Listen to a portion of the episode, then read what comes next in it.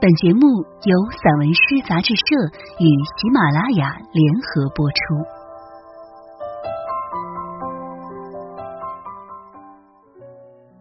散文诗，一本可以听的杂志，纸本一样精彩哦。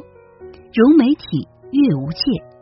散文诗全本杂志音视频录制，可以从纸本每个作品标题旁边的二维码进入该作品及有声专辑的收听。声音及纸本实现自如切换与共享，欢迎朋友们关注散文诗杂志社公众号，进入微店一次订阅，永生拥有。我是主播燕回。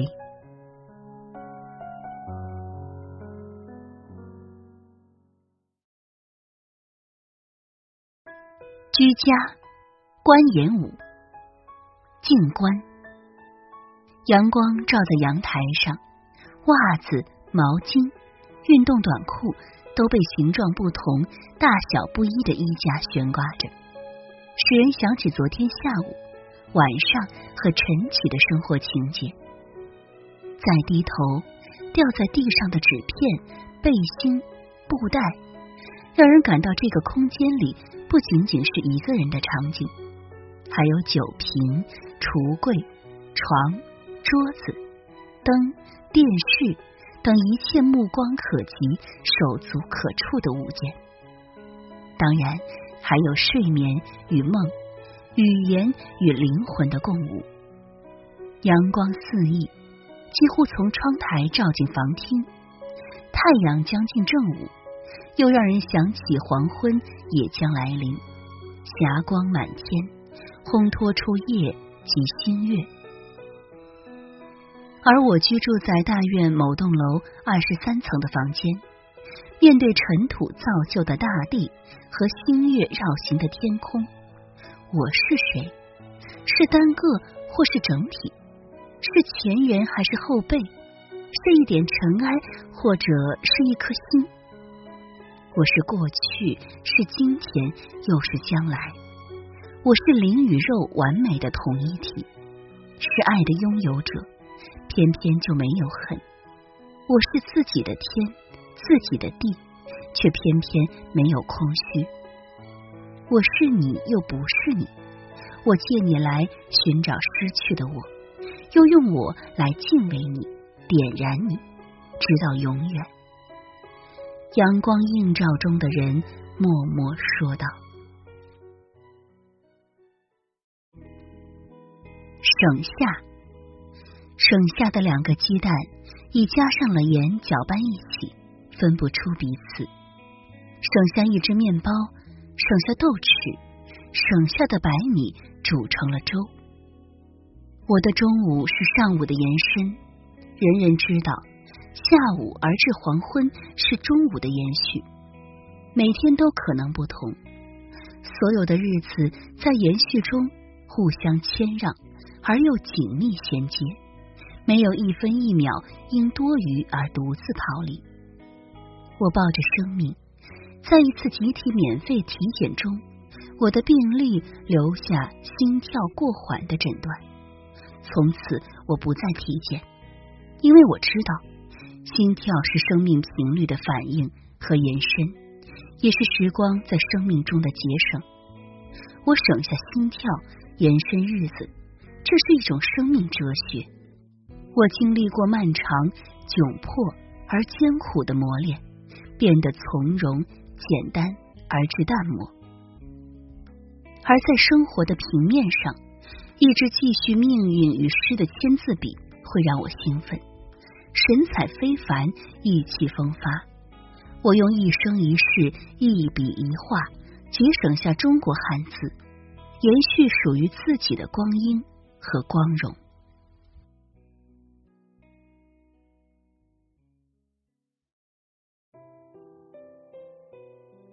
醒来，早晨的潮汐，亦或万马奔腾，云卷天宇。我的醒来是前半不眠之夜的补偿和觉悟，被这震撼的声音所洗目，化为了可聆听的颤音。对面是楼宽大的眼睛和耳朵，也一定和我一样，接受了阳光下翻腾起伏的节奏，将心扉最大限度的敞开。孤坐是初醒的我的一天的开始。我从镜中伸手触及了牙刷、毛巾，再伸向厨房中的铁锅、面包、牛奶和筷子，还有被泡出金黄色的茶。这一天的我坐在一条便船上，他要载我到别人想不到的岸上。我昨天说过的，今天就要实行。我已听见了早上波浪的喧腾，群俊如此奋力驰骋，太阳如此努力的照耀。我不能淡出每一滴水，也不能失去一块面包。大院中每一只眼睛和耳朵。都不能失去城市的每一事物，他们都和离开孤坐的我一样，要拥有这片城市之水，拥有一本出行的书，一个接受和容纳诗文的图书馆。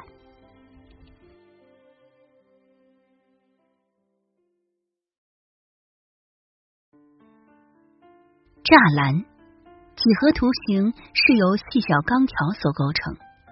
在较远的距离，也可称为钢线，而至无有。这是高大上中每栋楼的完整结构，是建筑中一道必不可少的城市，是你我之间的界限和独立，让每个人、每个家庭有了安居与幸福。他们以几何方式呈现，甚至是静态之美，圈住了绵长的日子。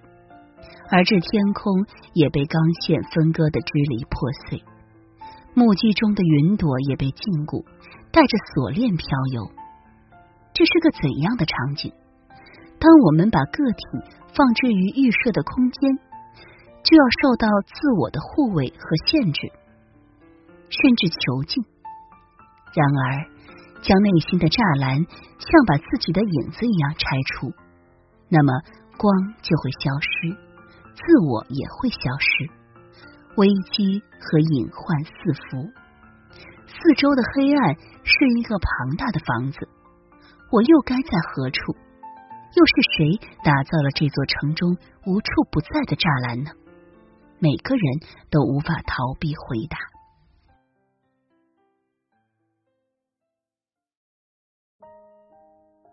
凳子与位置，即使凳子。在一个家室里，也有不同的色彩和造型。你不去动它，他就不会从后面走到前面。他无声的存在，常常谦虚的站在最偏的角落，被阴影所覆盖。从木材中醒来，从木材中来，从塑料中来，从藤蔓中来，甚至从美的梦想中来。人们凭什么理由坐在他头上，让他承受着可能骨折断腿的重压，却从来就没有想过要把它放到桌子上面？这是违背生活法则的错误。利用是潜在的、公开的，甚至是公平的定律。只要将凳子摆到不同的位置，它就有了尊卑高下。相同的凳子就有了不同的内涵，但位置随时可以撤换，凳子依然是凳子。只要进入了门槛，拥有圈住人与生活的大厅或房子，人们就要找到自己的位置，并准备随时置换。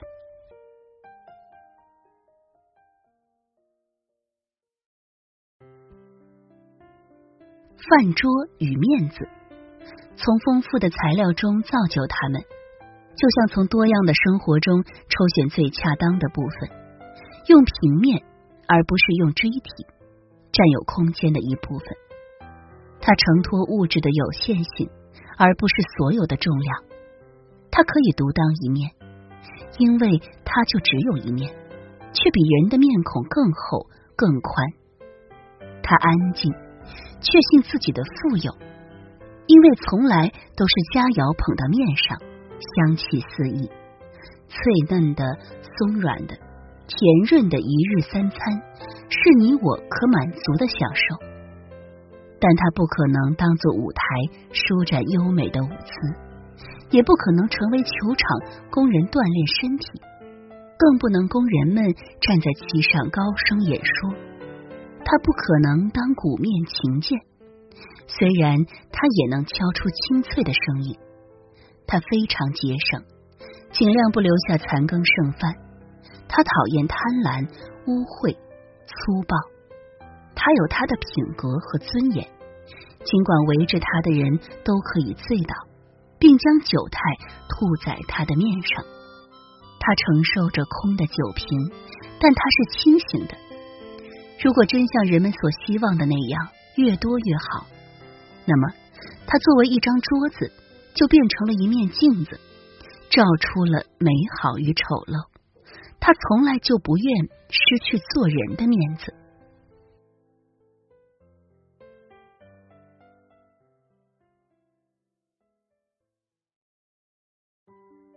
地板与脚印，它是个体的集合，铺开光洁明亮的空间，从睡房到厅堂，无不接受踩踏。这是他的宿命，他的锤炼造就朝着脚下的低处，铺平每一个日子，并使之温馨。瓷白、金黄、赭红，其实它从坚硬的花岗石来。拥有天地的精华和灵慧，他从自然庞大的家族中进入可度量的空间，它是纯粹的、可分解的，进入了精密利用的规模，在有限的房间任你踩踏行走，在其上端坐和打滚，无声的、宽容的，与生活每一部分构成和谐的统一。灯光下，它是闪闪灿亮的，反复的脱洗和擦抹，是把脚印和尘埃一同清除。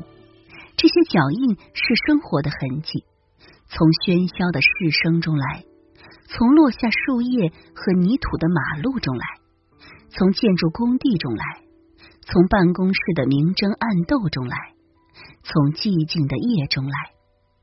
地板是所有脚印的归宿，收纳并使之重叠，在许多情形下是隐秘的、不易察觉的。纯粹的主人，他要拥有干净的生活，每天都重复着洗擦的工作，还原花岗石的品质。